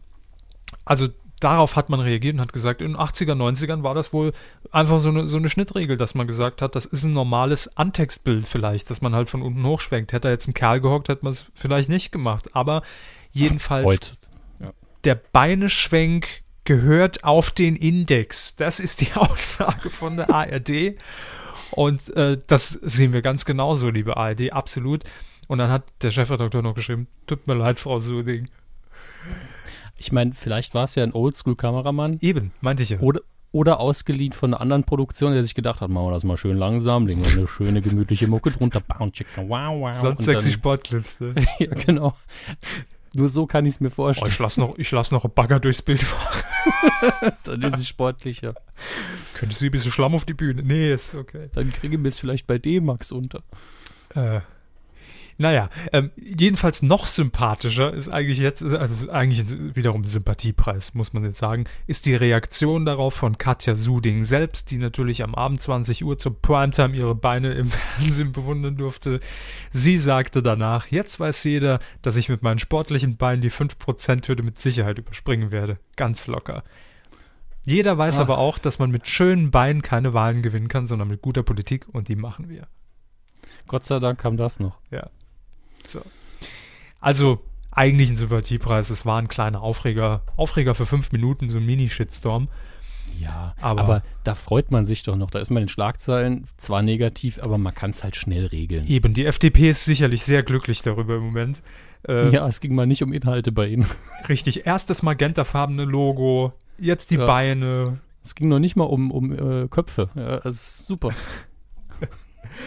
Also, äh, ja, ich finde aber wichtig, dass jetzt endgültig geklärt ist, dass der Beineschwenk auf dem Index steht. Schreibt euch das bitte alle hinter die Ohren, liebe zukünftigen Mediengestalter, jetzt schon mal für die Abschlussprüfung. PS, der Beineschwenk gehört auf den Index. Weidengeflüster. Da wollen wir eigentlich den ganz, ganz, ganzen alten Käse zur letzten Folge gar nicht mehr aufwärmen. So viel war es auch gar nicht. Es war ja unsere Abschiedsfolge aus dem Jahr 2014. Und viele haben nur gesagt, danke, hat uns gefreut, war sehr schön mit euch, hoffentlich macht er so weiter. Und das machen wir natürlich in diesem Jahr. Ähm, in erster Linie aber noch was in eigener Sache, Hermes, denn wir, wir haben einen Preis gewonnen und es ist kein Diktiergerät. so, Wer sich noch erinnert, der European Podcast Ja, Award legendär. hat immer unter Tausenden von Podcasts ein winzig kleines Diktiergerät, das niemand gebrauchen konnte, Mhm. äh, als großen Preis für die berühmtesten, bekanntesten, beliebtesten Podcasts rausgehauen. Naja, Nein, wir Haben haben, dieses Mal was anderes gewonnen, was mir persönlich, um ehrlich zu sein, mehr wert ist als dieses dumme Diktiergerät. ja, die Aufmerksamkeit von Daniel Fiene. Genau, ja, das ist mir mehr wert als ein Diktiergerät. Das kann Mir man, auch. Kann man, glaube ich, so sagen. Also Daniel Fiene, äh, einige von euch werden ihn äh, vielleicht kennen vom Podcast und der Radiosendung ja inzwischen auch, Was mit Medien. Und ist natürlich auch in den Social Networks sehr umtriebig, hat diverse Blogs und äh, auch, ähm, ich glaube, bei irgendeinem Radiosender in Düsseldorf moderiert, Antenne Düsseldorf. Man möge mich korrigieren, ich glaube ja. Und arbeitet jetzt, soweit ich weiß, für die Rheinische Post für RP Online. Und er hat in seinem Blog ähm, ausgerufen, es gab es im letzten Jahr wohl schon mal, Hashtag Blogger 2014. Ähm, Das machen sie schon seit Jahren. ja, wir haben es nur nie mitbekommen. Ja, Und dort werden die goldenen Blogger des Jahres gewählt. Das Ganze ist allerdings, sagen wir es einfach mal vorweg, äh, wirklich nur als kleine Fun-Veranstaltung zu sehen. Denn es gibt unter anderem Kategorien wie äh, bester Blogger des Jahres, okay, das ist ja noch okay. Lebenswerk, Jurypreis, mhm. bester Newcomer des Jahres, bester Blogger ohne Blog. Da hat Manuel Neuer im Übrigen. finde ich aber sehr, sehr sympathisch. Ja, Sterbefall 2014 hat gewonnen die Kommentarfunktion bei der Süddeutschen. Mhm. Ähm, dann haben wir hier noch äh, Bestes Food- und Weinblog des Jahres. Auch schöne Kategorie. Äh, bester Twitter-Account des Jahres ging an Jan Böhmermann. Bester Instagram-Account des Jahres und meine Lieblingskategorie, der beste nicht genutzte Messenger des Jahres. Da, das ist natürlich ganz eindeutig ICQ. Habe ich mich neulich wieder eingewählt, um gezielt mit jemandem zu sprechen. Wahnsinniger. Also echt äh, Waren nur zwei Leute online. Leben am Limit. Ja, und wir waren nominiert, das haben wir gar nicht mitbekommen. Es konnten wohl Vorschläge eingereicht werden in der Kategorie äh, Bester Podcast des Jahres. Und es gab dann eine Live-Sendung, vorgestern oder nee, wann war es, vor vier Tagen? Weiß es nicht mehr. Ähm, gab es eine, eine kleine Live-Sendung, einen Livestream und da wurden eben die Gewinner gekürt im, im Rahmen eines kleinen Votings, das aber wirklich nur fünf Minuten geschaltet war und wer dann halt dabei war der und, und hat den Spaß mitgemacht, der hat dann seine Stimme abgegeben und ähm, ja, eine Jury hat die ganzen Kandidaten gesichtet, jeder konnte seinen Vorschlag einreichen. Es waren am Ende, glaube ich, vier Nominierte insgesamt immer pro Kategorie. Kann sein, weiß ich gar nicht mehr. Und jedenfalls haben wir das Ding nach Hause geholt. Das ist ja klar, ich glaube, in Sensor sind 30 Votes. Naja, es, man durfte, glaube ich, innerhalb von so fünf Minuten maximal voten. Genau, ja. Dazu kam diese schöne Zeitverschiebung, dass nämlich das Voting begonnen hat. Dann hat Herr Herr Fiene hat dann getwittert und ungefähr eine Minute danach hat man im Livestream erst gesehen, dass man voten darf, wenn Bei- man ihm eben nicht folgt. Bei mir noch länger. Also glaub, vier Und, Minuten hat äh, es gedauert. Ich weiß nicht, wie viele Votes dann da durchgerutscht sind, aber ihr habt uns mit einer relativ großen Mehrheit auf die Eins äh, gewotet, weil Über wir 60 wahrscheinlich Prozent. Ja, weil wir wahrscheinlich auch die, die Retweets und die gemacht haben in der Zeit. Hätten wir das nicht getan, hätten wir vermutlich nicht äh, gewonnen. Aber hey, es ist ja auch nur Spaß. Eben. Aber Und, wir haben uns äh, trotzdem sehr gefreut. Ja, Danke sehr. und ich kann nur sagen, äh, unsere Mitnominierten, da sind einige schöne dabei. Haben Sie zufällig das, äh, die Seite noch offen? Nee, ich habe nur die Seite mit den Gewinnern offen. Nur mit den Gewinnern. Ja. Gut, aber dann verlinken wir es im Blogbeitrag nochmal. Mhm. Denn es sind einige Podcast-Projekte dabei, die ich sehr interessant fand. Und da haben wir auch ein paar Newcomer wahrscheinlich einfach so ein bisschen äh, was weggeschnappt. Unter Haben wir mal gezeigt, wo der Hammer hängt, sind wir ganz ehrlich. So. Aber Herr Böhmermann ja auch. Also es gab ja, war auch nominiert, glaube ich, der Twitter-Account, der äh, aus dem Jahr 1914 getwittert hat, quasi. Also so Hm. Erster Weltkrieg, die, die Geschichte war eigentlich sehr, sehr interessant. Und ähm, das kann man sich alles mal angucken. Da waren, obwohl es eine Spaßveranstaltung ist, viele, viele interessante Dinge dabei. Also hat Herr Böhmermann jetzt gegen den Ersten Weltkrieg gewonnen? Kann er das so in seine, in seine Wiki, in seinen Wiki-Eintrag Also, schreiben? kann ich schnell mal machen. Ja, mal gucken, wie es drin steht. Die Formulierung vielleicht nicht so lange. ähm, ich ich gucke gerade, ob ich die, ob ich den Blogantrag bei, bei Herrn Fieden noch finde, wo die Nominierten stehen. Äh, das sind Bilder von der Veranstaltung. Da müsste ich jetzt zu, zu lange scrollen. Also wir verlinken es auf jeden Fall. Und ansonsten danielfine.com. So. Wenn ihr jetzt gerade nichts zum Klicken zur Hand habt. Außerdem ähm, wollen wir noch Danke sagen für Spenden, die uns natürlich in den letzten zweieinhalb Wochen äh, erreicht haben. Wie immer lesen wir nicht die Höhe der Spende vor, sondern sagen einfach stellvertretend vielen Dank, damit sich da auch niemand benachteiligt fühlt oder auf den Schlips getreten fühlt und denkt, "Oh, ich habe aber nur 50 Cent gesendet. Das macht gar nichts. Ist egal, wie viel er spendet. Es ist einfach nur die Wertschätzung, die uns damit entgegenbringt. Christian E. Punkt wünscht alles Gute und guten Rutsch ins Jahr 2014. Vielen Dank, Christian. Sebastian H. Punkt, äh, Nachricht äh, bei dieser Spende ist K K Kapitalismus. ja, mutig. Den haben wir auch noch nicht, glaube ich. Äh, Stefan P. hat gespendet. Vielen Dank für die vielen regelmäßigen, unterhaltsamen und langen Folgen eures Podcasts. Danke sehr. Rudolf F. hat noch gespendet. Und last but not least, Jens W. Vielen, vielen Dank dafür. Er hat auch noch eine Begleitmail geschickt äh, zu seiner Spende. Hallo, ihr zwei Medienkühe. Ich folge euch wieder, äh, weder auf Twitter noch auf Facebook noch auf irgend so einer anderen Social-Media-Plattform ohne Zukunft. Hiermit möchte ich ähm, euch auch gleich mal darauf hinweisen, dass eure Seite bei der einzigen zukunftssicheren Plattform einige Fehler enthält. Das Bild von Herrn Hammes scheint nicht sehr aktuell zu sein. Oder ist das Herr Körber? Seht ihr, hier fehlt definitiv der Wiedererkennungswert. Kann ich jetzt nichts mit anfangen, aber die sind Ja, beide recht aktuell. Sie haben die E-Mail wahrscheinlich nicht richtig gelesen, denn er verlinkt auf einen ganz anderen Account bei MySpace. Ach stimmt, das war die Nummer. Ja, es ist ein Scherzle. Nee, der Scherz kam aber erst, weil er unten dann unsere Buchstaben bei Q vertauscht hat und dann kam eben sein MySpace-Name raus. Ja, Ja, Ja. aber das hat ja nichts mit den Bildern zu tun. doch, wenn Sie auf die MySpace-Seite gehen, ist da ja ein anderes Bild. Auf dem keiner Ah. von uns zu sehen ist. Ja gut, MySpace ist sowieso so ein Medium ohne Zukunft. Das war auch ein Witz, aber egal. Ja, ist schon klar. Sie müssen mir alle Witze erzählen. Ich habe es schon nicht verlernt, die, die Ironie da rauszulesen. Mhm. Ähm, aber ich kuhschweife ab. Schreibt er zurück zum Anfang, ich folge euch, bla bla bla, siehe oben Zukunft. Äh, könnte daran liegen, dass ich schon sehr alt bin. Wenn ich beim Wetten das Live-Sapping meinen Dirke Weltatlas gepostet hätte, wäre das noch die Auflage mit DDR gewesen. Trotz meiner mangelnden Social-Media-Fähigkeiten bin ich aber seit circa drei Jahren ein Hörer der Medienkuh. Man muss ja auch nicht zwingend Social-Media-Fähigkeiten besitzen, um uns zu hören.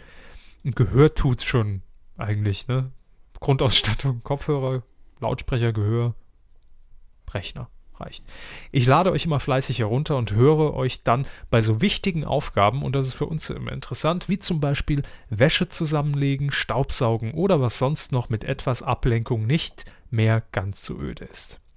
Lange Rede, wenig Sinn. Eigentlich wollte ich euch nur wissen lassen, dass ich endlich meinen Hintern hochbekommen habe und euch eine kleine Spende per PayPal habe zukommen lassen. Nachträglich zum Geburtstag gibt es also für jedes Medienkuh-Jahr die Euro. So viel Nullen kann ich gar nicht lesen, um ehrlich zu sein. Nein, vielen Dank. Ähm, hat uns sehr gefreut und es, es ist immer wieder interessant zu wissen, wer hört uns in welcher Situation und wo. Das ist richtig. Auch wenn es immer wieder die ähnliche Geschichten sind, ab und zu ist was richtig Neues dabei. Ja, zum Beispiel von Bjarne. Nein, das ist die E-Mail-Adresse. Andrea heißt die Absenderin. Sie schreibt uns, ähm, liebe Kühe, ich habe heute eure aktuelle Folge gehört und wollte euch auch mal Danke sagen, nicht nur als Patrone. Ich höre euren Podcast seit circa einem Jahr und ihr versüßt mir die Zeiten, die ich beruflich bedingt in S- und U-Bahn sitze. Es ist zwar manchmal schwer, nicht laut loszulachen und stattdessen nur zu grinsen, aber mittlerweile ist mir das nicht mehr peinlich und so genieße ich die Zeit in vollen Zügen. Weiter so, liebe Grüße, Andrea. Danke sehr. Vielen, vielen Dank. Dank, Andrea.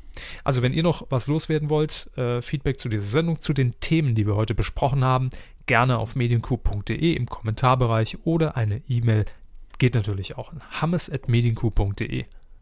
Oder körber.medienku.de und natürlich Körber mit OE. So sieht's aus. Nicht, das darf man nicht vergessen. Das Internet kann immer noch kaum umlauten. Ja, sonst kommt das alles bei dem Herrn Stut immer an, gell? Der freut sich. Film. Mitgebracht haben. Ich habe eine große Truhe voller Überraschungen. Uh. Ähm, wir beginnen mit einem kleinen Film, den ich in äh, einer dieser Sneak Previews gesehen habe. Ja. Und das wäre gar nicht mal so relevant. Ich würde es aber dennoch davon erzählen, da mir der Film sehr gut gefallen hat. Wäre er nicht tatsächlich sogar für einen Oscar nominiert seit kurzem und das wird dann unsere Brücke sein in den zweiten News-Teil. Ähm, es handelt sich um den Film Wild Tales, dem spanischen Original Relatos äh, Salvajes. Mein Spanisch ist furchtbar, äh, heißt. Ich weiß auch nicht, was das übersetzt bedeutet. Bestelle ich mir aber bin. auch sehr regelmäßig. Äh, Zu essen. was stellen? Bitte? Das Gericht bestelle ich mir auch sehr regelmäßig. Hm, Einmal die Nummer 7, ja. Das- Nummer 7 ist international bekannt dafür, sehr, sehr lecker zu sein. ähm, bei dem Film Wild Tales handelt es sich, also der internationale oder vielleicht auch in Deutschland genommene Titel, suggeriert es schon so ein bisschen um einen Episodenfilm, was natürlich viele Zuschauer von Anfang an ausschließt, weil es viele Menschen gibt, die keine Episodenfilme mögen. Aber äh, bei mir ist das zum einen nicht der Fall, zum anderen bin ich äh, grundsätzlich sowieso immer sehr offen, was das angeht, wenn irgendein Film was ein bisschen anders macht. Und äh, ich weiß es gar nicht mehr. Hatten, Sie hatten doch ähm, von der Filmschule, über die wir in der nächsten Folge, glaube ich, mal wieder reden müssen. Ja, welchen Film muss ich eigentlich nochmal gucken? Wollte ich sie eh noch. Gucke ich hinterher nach. Ich hatte die letzten Wochen leider. Also, ich, ich weiß, wir haben auch, müssen auch mit Hammes Glotz wieder nachlegen, aber wie gesagt, dann in der nächsten Ausgabe. ja, gerne. Ähm, was wollte ich sagen? Äh, Sie hatten doch damals Falling Down gesehen, oder? Michael Douglas, Raketewerfer, dreht durch. Ja, ja, Sie haben ihn gesehen, vielleicht erinnern Sie sich nicht mehr dran. Wahrscheinlich. Michael nicht. Douglas steht am Anfang im Stau und dreht dann irgendwann. Ah, durch. ja, ja, ja, ja, natürlich. Klar. Ja. Doch, habe ich gesehen. Und, und hatten Sie, glaube ich, auch als äh, für gut befunden. Mhm. Und äh, Wild Tales könnte man sagen, sind ist ein bisschen wie Falling Down, in dem Sinne, dass sehr viele Menschen an ihre Grenzen getrieben werden. Eben in jeder Episode mindestens eine Person, manchmal auch mehrere. Äh, Da gibt es unter anderem äh, die Geschichte von einem Sprengmeister, der, ähm, dessen Auto ständig abgeschleppt wird. Mehr muss man darüber, glaube ich, gar nicht sagen. Äh, über zwei Männer, die eben auf einer Landstraße in Konflikt geraten, weil der eine den anderen nicht überholen lässt ähm, und beginnt mit einer sehr, sehr ruhigen Nummer, wo man, vor allen Dingen, wenn man in der Sneak Preview sitzt und keine Ahnung hat, worauf man sich einlässt, noch denkt, okay, das ist vielleicht so eine ganz langsame Romanze oder auch ein Drama, vielleicht auch eine Komödie, aber entwickelt sich dann äh, immer, immer morbider und, und radikaler und ist als Einleitung für den Gesamtfilm sehr, sehr schön geworden. Und äh, es geht dann immer so weiter und gipfelt dann am Schluss in einer Hochzeit, auf der wirklich alles schief läuft. Äh, ist wirklich ein wunder, wunderbarer äh, kleiner Film für Leute mit schwarzem Humor und ist eben, wie bereits erwähnt, jetzt nominiert worden für den Oscar als bester fremdsprachiger Film. In der Kategorie sind natürlich noch einige andere nominiert, aber ich kann euch den Film nur ans Herz legen. Ich muss allerdings mal gerade schauen, wann der überhaupt in Deutschland anläuft. Ah, 8. Januar ist schon angelaufen. Das Sehr trifft sich sehr gut, ja. Seit einer Woche Ja. im Kino. Genau. Dann werden wir äh, bestimmt auch noch hin, hinterher, wenn wir einen Blick in die Charts werfen, sehen, ob er auftaucht. Mein noch nicht. Bitte? Nix, war nur total dumm. Äh, gut. Wie immer Das halt, sind wie ja immer immer, wie immer. Ich im Filmbereich immer dumm. Jetzt haben Sie die Auswahl. Soll ich mit den Globes oder mit der Oscarverleihung weiter? Erst die goldenen Globs. Die goldenen Klöpse. Einmal goldene Klöpse für Herrn Körber. Die, die Preisverleihung aus dem Saarland. Die goldenen Globs. Es wäre es wert, wirklich. Äh, wir gehen nur die Gewinner durch, denn die Golden Globes wurden ja bereits verliehen, nominiert zum dritten und letzten Mal von Tina Fey und Amy Poehler, wie immer. Also ich sage immer gern Pöhler, obwohl die Amis das natürlich nicht so aussprechen. Die wurden gar nicht übertragen dieses Jahr, ne? Nee, die wurden nicht übertragen. Ich kann nur vermuten, also normalerweise in den letzten Jahren hat es ja immer Pro7 live übertragen, dass äh, man äh, stattdessen gesagt hat, hm, Einschaltquote ist natürlich nicht immer so riesig, Hm? trotz der Uhrzeit. Und auf Sat 1, dem quasi Schwestersender, läuft ja der Super Bowl gleichzeitig. Dass man da gesagt hat, hm, setzen wir mal aus. Es lief schon der Super Bowl? Ich glaube ja, vielleicht war es auch nur so eine Vorrunde. Ich bin mir nicht sicher. Nee, also Aber ja, es, es lief irgendwas von der NFL neulich, aber Ja. es war kein Super Bowl. Nee. Es gibt ja, es gibt ja Ausscheidungsrunden bis zum endgültigen Super Bowl. Vielleicht war es davon eine. Da lasse ich mich gerne von Super Bowl 2015, wann ist der? Ja. Live in, in, in Sat 1. Mhm. Klicke ich mal an. Äh, Ja, Herr Stoiber. ich sag mal, äh, in der Nacht vom 1. auf den 2. Februar. Gut, dann war es irgendeine Vorrunde. Aber mir wurde, irgendjemand hat sich an mich gewandt und hat geschrieben, äh, nix, nix Golden Globe Super Bowl und hat dann irgendwie einen Hashtag dabei gemacht. Also wird es wohl eine Vorrunde gewesen sein. Mhm. Aber was weiß ich, fragen Sie über ProSieben nach, warum Sie es nicht übertragen haben. Ich hatte sowieso keine Gelegenheit, es zu schauen. Ähm, und wie gesagt, wir gehen nur die Gewinner immer eben durch. Bester Film Drama Boyhood von Richard Linklater. Äh, interessantes Projekt, auch wenn ich den Film nicht gesehen habe, weil er, ich weiß nicht über wie viele Jahre, ich glaube 10, 15 Jahre, ich bin mir nicht sicher, einen Film produziert hat, in dem er für die gleichen ähm, Rollen auch immer die gleichen Personen besetzt hat und den, deren natürlichen Alterungsprozess so wahrgenommen hat. Das heißt, die Story springt über ein paar Jahre und dann hat äh, Linklater ist dann hingegangen und hat dann wieder mit diesen Leuten gedreht, nach dem äh, Fortschreiten der Handlung, äh, der Zeit.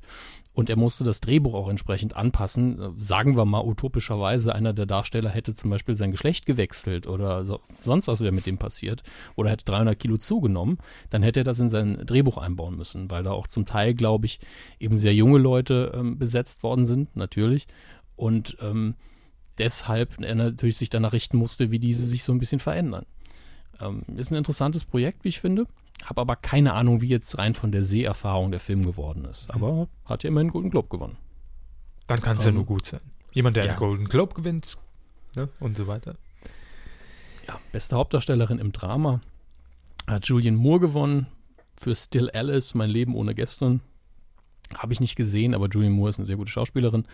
Äh, bester Hauptdarsteller im Bereich Drama Eddie Redmayne, noch nie gehört, die Entdeckung der Unendlichkeit. Aber ich glaube, die Entdeckung der Unendlichkeit ist ja The Theory of Everything, der Film über Stephen Hawke, wenn ich mich nicht irre. Ja, Stephen Hawking, Stephen Hawke. Schwachsinn. Verwandt Äh, mit Tony Hawk, ne? Mit Tony Hawk. Das ist sein, sein nicht so bekannter Bruder Steven. Ja, der Physik eigentlich nur daher kennt, dass er immer vom Skateboard gefallen ist. Ja, Steven Skateboard. oh Gott, war der schlecht. Äh, jetzt muss ich, ich ziehe den nachträglich zurück. Ja, bitte. Äh, Eddie Redmayne spielt auch Stephen Hawking und genau, das ist auch ein Darsteller, den man kennt. Also ich kenne ihn äh, vor allen Dingen aus Das Parfüm, äh, wo er, glaube ich, nicht die Hauptrolle gespielt hat. Bin mir aber nicht mehr sicher. Jetzt muss ich mal schauen, ob das überhaupt stimmt. aber Les Miserables stimmt auf jeden Fall. Da habe ich ihn drin gesehen. Und der war immer in den letzten Jahren immer so eine kleinere Rolle in, einem, in richtig guten Filmen gespielt und war da auch immer recht überzeugend. Aber mit Das Parfüm habe ich mich, glaube ich, komplett geirrt gerade. Ähm, da lasse ich mich aber gerne korrigieren, wie so oft. Ähm, bester Film, Komödie im, im Bereich Komödie Mu Musical. Das Grand Budapest Hotel von Wes Anderson. Musical, Herr Hammes. Musical. Music, Musical, ja. Mu Musical. Ja, oder Komödie. Auf jeden Fall hat dieser Film da gewonnen. Äh, Wes Anderson, also das war ja dieser Film, wo man den, wo ich den Trailer gesehen habe und gesagt habe, den muss ich unbedingt sehen. Der sieht wie immer bei Wes Anderson so abgedreht und lustig aus. Da freue ich mich drauf. Beste Hauptdarstellerin, Komödie Musical, Amy, Amy Adams for Big Eyes. Nicht die leiseste Ahnung von diesem Film. Äh, bester Hauptdarsteller, Komödie Musical, Michael Keaton for Birdman und mit dem deutschen Untertitel Oder die unverhoffte Macht der Ahnungslosigkeit. Da haben wir aber einen schwermütigen Titel ausgesucht für Deutschland. Hm? Ja, stelle ich mir schön an der Kinokasse auch vor. Hm, Ich hätte gern Birdman oder die Unverhoffte. Ja, ja, Birdman, Saal 7. Michael Keaton für mich ja sowieso ultimativer Sympathieträger. Nicht nur, weil er in Interviews gerne sowas sagt wie, nee, nee, ich bin Batman, sondern einfach, weil er ein guter Schauspieler ist und in Birdman sich, glaube ich, so selbst, zumindest seine Karriere, ein bisschen auf die Schippe genommen hat und den will ich auch unbedingt sehen. Batman. Ja, Birdman. B -b Birdman, wie ein Vogel. Bester Animationsfilm, Drachenzähm leicht gemacht 2.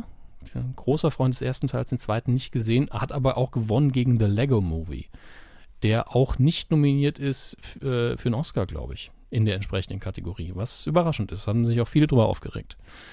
Bester fremdsprachiger Film hat gewonnen Leviathan aus Russland. Den Originaltitel kann ich entsprechend nicht aussprechen.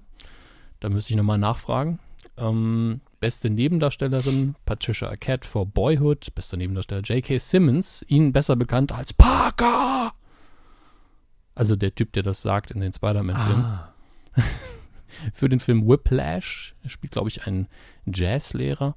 Und beste Regie präsentiert von Harrison Ford, der das wahrscheinlich so total murmelnd moderiert hat, wie er das immer macht.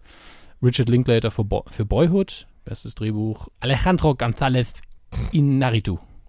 Arriba, Arriba, verwandt natürlich mit Speedy Gonzales, ganz klar. Und Jorge und, Gonzales. und einige andere mehr für Birdman. Scheinbar haben da eins, zwei, drei, vier Leute dran geschrieben, aber nur er hat den Oscar bekommen. Das ist immer sehr schön. Äh, nicht Oscar, Golden Globe sind wir ja noch.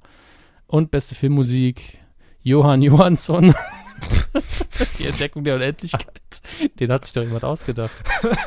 ähm, das ist, das ist in der Mitten im Leben Redaktion entstanden, der Name.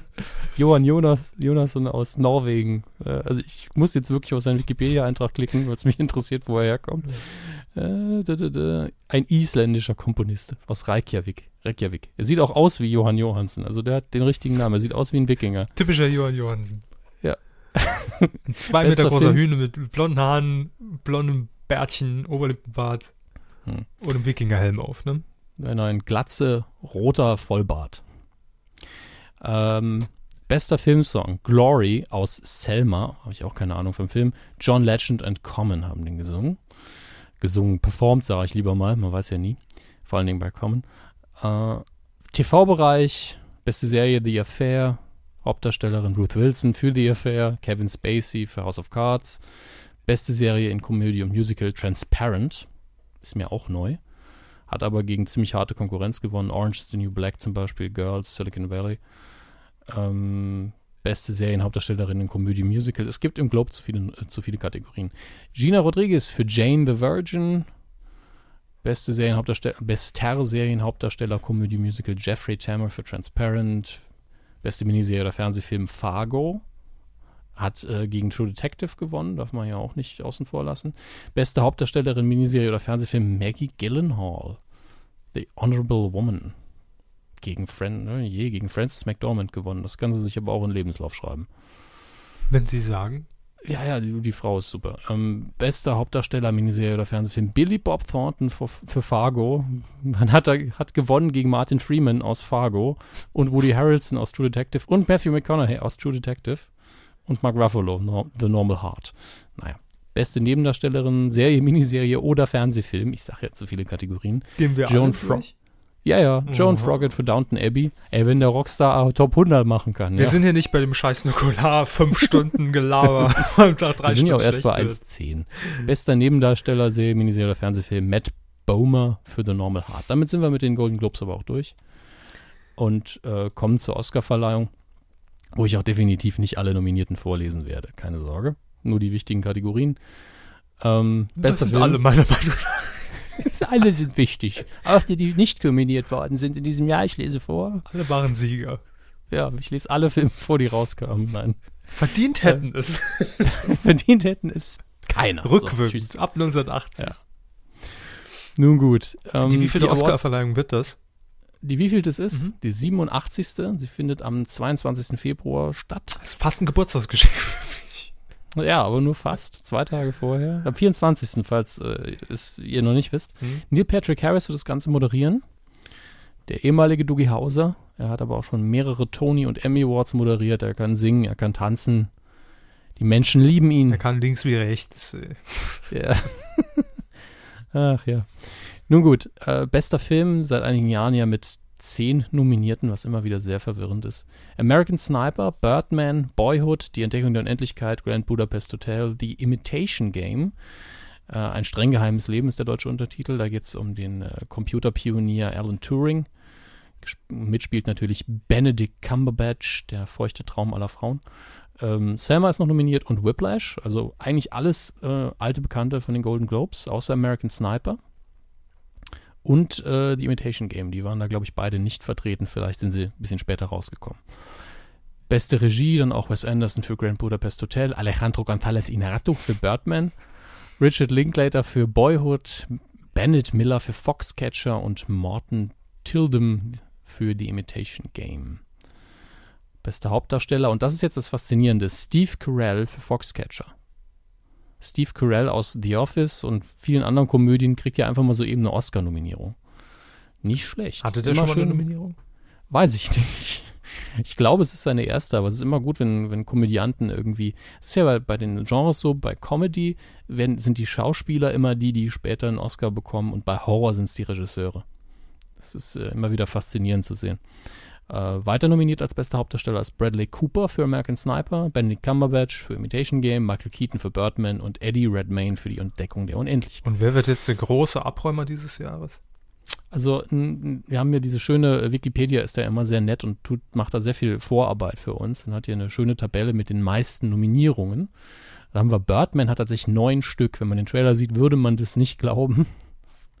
ähm, und das Grand Budapest Hotel auch neun. Das sind für mich halt zwei Filme, die eher so, ah ja, die kriegen mal so einen Drehbuch-Oscar oder mal einen Schauspiel-Oscar und die haben wirklich neun Nominierungen.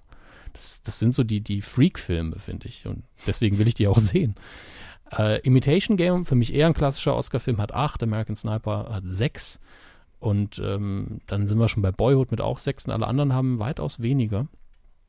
Ist ähm, schon interessant. Der große Abräumer, meiner Meinung nach, traditionell müsste man sagen Imitation Game. Mhm. Äh, ich denke aber, dass es in dem Jahr hier nicht so den Abräumer geben wird, was jetzt die reine Anzahl angeht und dass die ersten drei, die hier diese Nominierung haben, da mindestens jeder von denen auch drei Stück bekommt und der Rest teilt sich halt so ein bisschen auf. Aber wer in der Kategorie bester Film gewinnt, da müsste ich erst noch ein paar andere Filme sehen. Das Gibt- gleiche gilt für die Regie. Gibt's ich habe zu wenige davon gesehen. Gibt es Nominierte dieses Jahr in der Kategorie ähm, bester Film übers Dritte Reich? Oder? Nein. Nee, ne? Wobei, wobei Imitation Game schon. Also es spielt zur Zeit des Dritten Reichs, es spielt im Zweiten Weltkrieg. Ähm, Alan Turing hat ja damals die Nazi-Codes zu knacken versucht. Hat es auch geschafft. Und ähm, natürlich ist das dann, Ja, das ein ist ja einfacher, Element. auch den zu knacken. naja, damals war das mit der Kryptographie nur so eine Sache. In so einem Aktenkoffer ist es zur Not immer 88. Dann wird es schon klappen. Ja, wenn, vor allen Dingen, wenn der Koffer von einem Nazi ist, ne, dann ist es natürlich Mit dem, 88. mit dem berühmten zweistelligen Zahlenschloss am Koffer. Kennt man doch. Ja, natürlich. Links zwei, rechts zwei und In der die eine lassen. Zahl breit bewegt man ja nicht. Ne? Oh Mann. Meine Güte, Herr Körber. Ähm, ich gehe die Darsteller jetzt gar nicht mal groß durch, weil wir auch schon so viel Zeit drauf verwandt haben. Ähm, beim besten fremdsprachigen Film wird neben Wild Tales eben noch Timbuktu ist äh, nominiert. Raten Sie aus welchem Land? Woher der Herr Buktu kommt? Nein, Timbuktu ist, der, ist ein Nominierter in der Kategorie bester fremdsprachiger Film. Also es ist ein Film, ah, der dachte, das Timbuktu heißt. Aus welchem, aus welchem Land könnte der Film, Timbuktu. aus welchem Land könnte der Film Timbuktu stammen? Äh, Erdkundefragen. hier, Aserbaidschan. ne? Ja, ähnlich Mauretanien. So, Ähm, wenn man nächstes Jahr ist. äh, dann haben wir noch einen Film hier, der heißt ähm, Mandarinit, hat wohl noch keinen internationalen Titel, der kommt aus Estland. Äh, Leviathan ist auch nominiert bei den Oscars und Ida aus Polen. Das ist für mich immer so ein bisschen der, der Eurovision Song Contest Teil, der beste fremdsprachige Film, wo äh, ganz Hollywood immer da sitzt und sich fragt, was zum Geier, worum geht's hier überhaupt? Ähm, bester, animiert, äh, bester animierter Film, nicht Kurzfilm, möchte ich dann noch schnell machen. Baymax, riesiges Robowabohu. Das ist der deutsche Titel des Films Big Hero 6. Ja, ich glaube, da hat auch irg irgendwie Bastian Pastewka was synchronisiert. Hat er neulich bei TV Total erzählt, glaube ich. Kann sein. Der, der Film, also der Trailer sieht auch sehr gut aus. Ich finde nur den deutschen Titel furchtbar. Baymax, riesiges Ro Robowabohu. Big Hero 6. Robo Naja. Wabohu. Mhm. Ja, die ich hab's Box Trolls, Drachenzähmen leicht gemacht 2 und die Legende der Prinzessin Kaguya und Song of the Sea. Naja, viel davon habe ich, äh, kenne ich überhaupt nicht. Ähm, ähm, sehr schön ist, dass als bester Filmsong Everything is Awesome aus dem Lego Movie nominiert ist. Denn äh, das ist ein absoluter Ohrwurm. Richtig schöne Sache. Singen Gut, Sie mal aber- nicht. Bitte? Singen Sie mal nicht. Ja, für die GEMA singe ich jetzt mal nicht, aber der Text ist, äh, alles hier ist super im Deutschen. Es ist sehr eingängig und schön. Sie können es ja bei YouTube einfach mal eingeben, Everything is awesome oder alles hier ist super. Der deutsche, ich finde die deutsche Variante noch ein bisschen nerviger. Mache ich.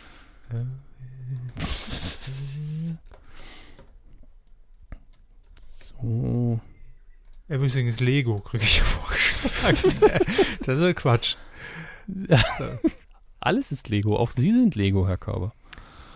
Hm, In der Matrix. Oh, ich finde ich find den, glaube ich, jetzt gerade nicht. Es sind tausend Lego-Filme jetzt drin, die ich hier finde, zu mini Ja, gucken, gucken Sie sich einfach später ja, Ich an. lasse den Tab mal offen. Und äh, wir machen hier einfach mit dem normalen Programm weiter. Die Star Wars News der Woche.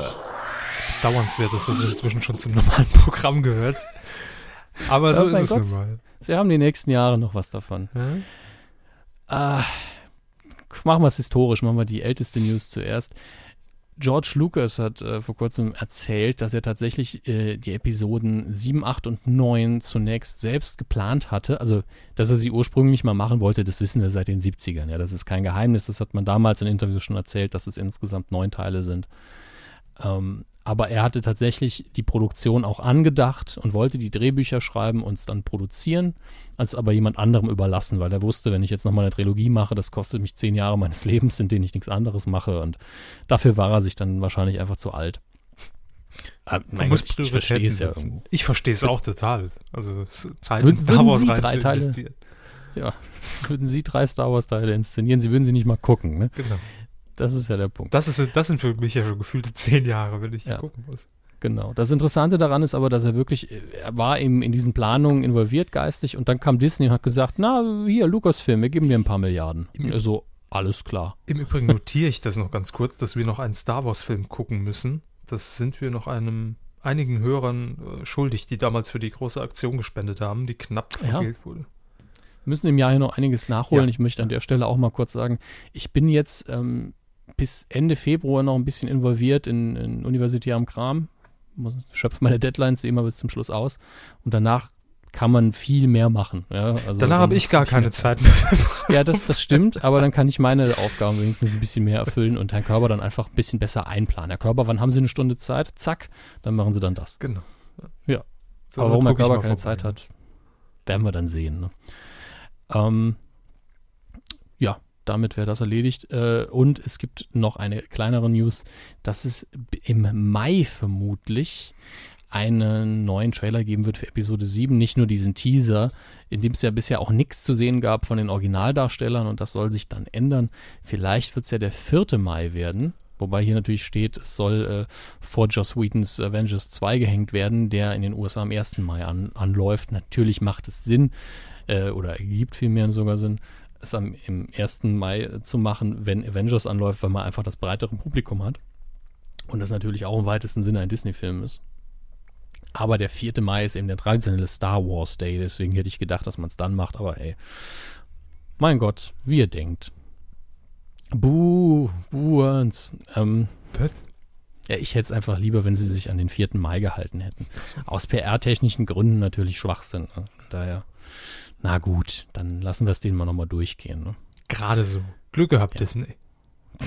Sonst wäre ich gekommen, ja, mit der, mit der dicken Keule hier. Ähm, kommen wir zu den Kinocharts vom vergangenen Wochenende. Das ist der 8.1. bis zum 11.1. Ist, Ist er das? Ja. Ja, das stimmt, wir zeichnen ja freitags auf. Und damit für uns die ersten Kinocharts im Jahr 2015. Auf Platz 5, zwei runter von der 3, ist Olli Schulz in Bibi und Tina voll verhext. Ist das, ist das schon, ist das, ist das ein neuer? Jetzt muss ich schnell nachgucken. Keine Ahnung, gefühlt ist er schon 80 Wochen in den Charts. Deswegen Sie haben ihn aber auch einfach im Vorfeld zu oft erwähnt, deswegen kann ich es nicht mehr einschätzen. Ja, Olli Schulz, es ist Olli Schulz als Angus Naughty in dem Film, ja. Ich glaube, er hat sich einfach wegen des, des äh, Namens der Figur hat er sich casten lassen. Äh, auf Platz 4 ein Neueinsteiger in der ersten Woche Let's Be Cops, die Partybullen. Lasst Ich glaube- Bullen sein. Ja, ich glaube, darüber habe ich sogar ein bisschen was erzählt Haben schon. Sie, ja. Äh, Und auf Platz 3, eins runter von der 2 in der fünften Woche, Der Hobbit, die Schlacht der fünf Heere. Läuft in 937 Kinos und hat mittlerweile 5,6 Millionen Zuschauer geknackt. Nicht schlecht. Auf Platz 1 äh, zwei absolute Sympathen für Herrn Kauber. Ähm, in der dritten Woche ständig auf der 1 Honig im Kopf mit Till Schweiger und, wen haben wir noch? Didi Hallervorden. Didi Hallervorden, ja. Dieter Und Hallervorden Emma er Schweiger. heißen, ne? Und Emma Schweiger. Er will nichts mehr mit Didi zu tun haben. Wer? Dieter.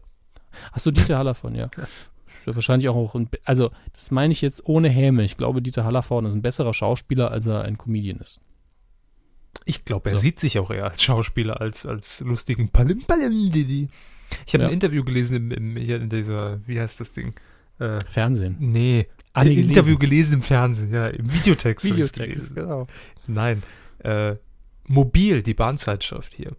Da war ein Interview mit, oder ein Porträt, besser gesagt, über, über Dieter Hallervorden drin und es fing sehr schön an, indem der, äh, der Redakteur, der Reporter geschrieben hat, also er hat ihn in seinem Theater erwartet in Berlin und äh, die erste Frage war dann, äh, Dieter Hallervorden war gut gelaunt und die erste Frage war dann, äh, wie lange ist es jetzt her, Herr Hallervorden, dass Sie schon nicht mehr Didi genannt wurden?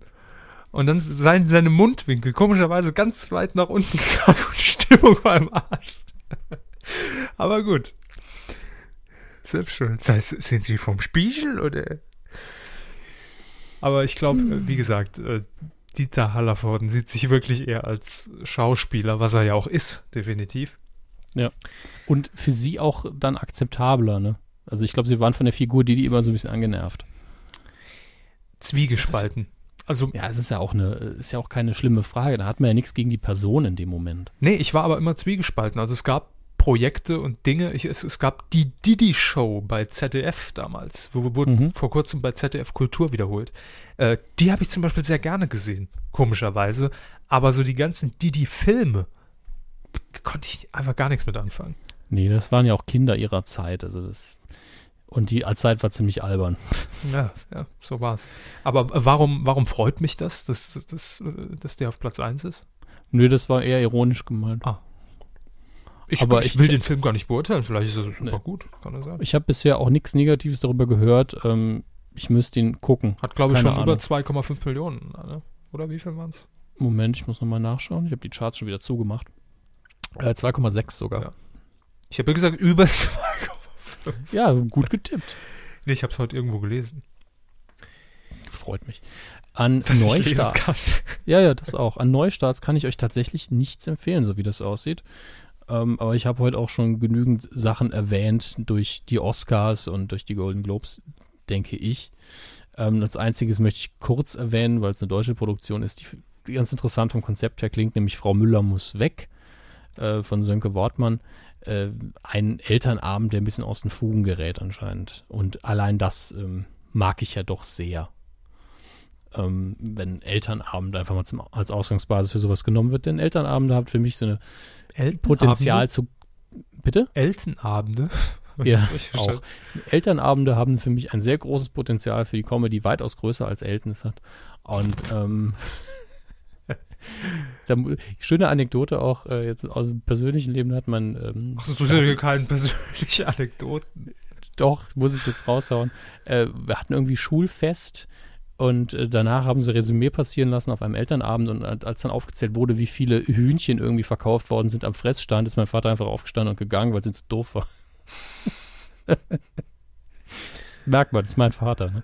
Ja, Ähm, ja, ja, alles blöd. Tschüss. hätte ich in dem Moment aber auch gemacht.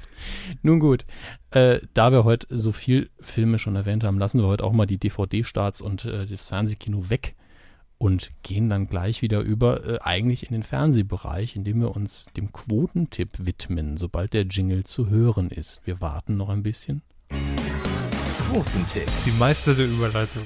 Jingles Ja, ich, ganz ehrlich, wenn ich darauf warten muss, dass die Software das tut, wozu ich sie vor fünf Minuten veranlasst habe, dann muss ich das so ein bisschen Hobby? eleganter machen. Jingle anmoderieren. Computer! Ja, ähm, was wir das letzte Mal getippt haben, pff, geschenkt, ist schon zu lange Weiß her. kein Schwein mehr. Eben, deshalb lassen wir es auch weg. Wir konzentrieren uns aufs neue Jahr und auf eine neue Folge der Sendung Die Küchenchefs. Zu sehen auf Vox unter anderem mit äh, äh, Ralf Zacherl, mit, wie heißt wie heißt die andere nochmal? Schwierig. Kotaska mit Nachnamen, Mario Kotaska und Martin Bautrexel. Danke, dass Sie so ein guter Stichwortgeber sind. Aber gern. Ja, ist immer wieder hilfreich. Am Sonntag, am 18. Januar, äh, geht es jedenfalls los, wieder um 19.15 Uhr mit neuen frischen Folgen und wir tippen die Quote dazu. Wer beginnt? Ich nehme an, dass Sie das letzte Mal gewonnen haben. Also beginnen Sie. Weiß ich gar nicht mehr. Ähm, gut. Ich sage, Moment, was tippen wir? jo, Die Küchenchefs. jo, genau. Moderiert von Köchen steht noch beim Quotentipp, weil Sie es gerade erst eingetragen haben. Hervorragend. Das stimmt ja auch. Moderiert von Ke Köchen ist für mich wie so eine Produktempfehlung auf einer Packung. Von Friseuren empfohlen. Moderiert von Köchen. Drei von, Ah. drei von vier, vier Köchen und äh, Ralf Zacher. Immer Nasan empfehlen. Eckes. Immer Nasan Eckes. Ist er 7,7 Prozent. Ich gönn's Ihnen 8,9. Hey, ist Vox. Vox mag uns. Dafür kriegen Sie einen besseren Quotentipp. Wenn die Sendung scheiße ist, sagen wir es trotzdem, aber Sie kriegen einen höheren Quotentipp von mir. Gut. Ich habe jetzt aber gar nicht recherchiert, wie die, wie die Quoten in den vergangenen Staffeln waren auf dem Sendeplatz. Egal. Wir machen einfach einen bl- blinden Tipp. Vielleicht klappt's ja. Wenn ihr mittippen wollt und euch anschließen wollt an diese illustre Tippgemeinschaft, www.titelschmutzanzeiger.de. Dort könnt ihr euch einloggen und dann euren Tipp in das dafür vorgesehene Feld eintragen. Bitte werfen Sie eine Münze ein. Ja. Bitte, bitte nur eine Sendung. Das war die Folge 195. Krass. Ja. Ober, mega krass. Hyper. Giga krass. So, How much bist du groß geworden? 1,59. Ja, das war's jetzt. Äh, Wir sind pünktlich fertig geworden. Wir haben heute ein bisschen auf die Tube gedrückt. Geben wir offen zu. Ja. Sind, glaube ich, trotzdem fast knapp an 1,30. Das heißt, passt ja alles. Aber es hat einen Grund, denn jetzt in 15 Minuten, ist jetzt 21 Uhr beginnt, ich bin ein Star, holt mich hier raus. Ich werde es natürlich verfolgen. Herr Hammes, vielleicht mal eine Aufgabe für Hammes Glotz. Ja, aber heute definitiv nicht. Ich Nein. Natürlich, heute nicht. Äh, aber nächste Woche geht es dann auch los mit unserer Sichtweise auf das Dschungelcamp. Da seid ihr bestimmt schon tierisch heiß drauf wie Frittenfett. Sehe ich jetzt schon. Ja. Aber ähm, machen wir natürlich traditionell. Ja. wie es Das heißt, Körber hat jetzt Twitter-Dienst. Ja. Richtig. So, mein Amiga ist an. Und Schütze Körber, twittern. ja, ich habe die Diskette vor 90 Minuten reingeschoben. Das bootet nur ins Programm. In diesem Sinne, macht euch einen schönen Abend. Viel Spaß in den nächsten 14 Tagen mit dem Dschungelcamp für alle Medienfreaks. Und ansonsten hören wir uns nächste Woche wieder. Nicht am Freitag, wahrscheinlich schon ein bisschen früher. Tschüss. Tschüss.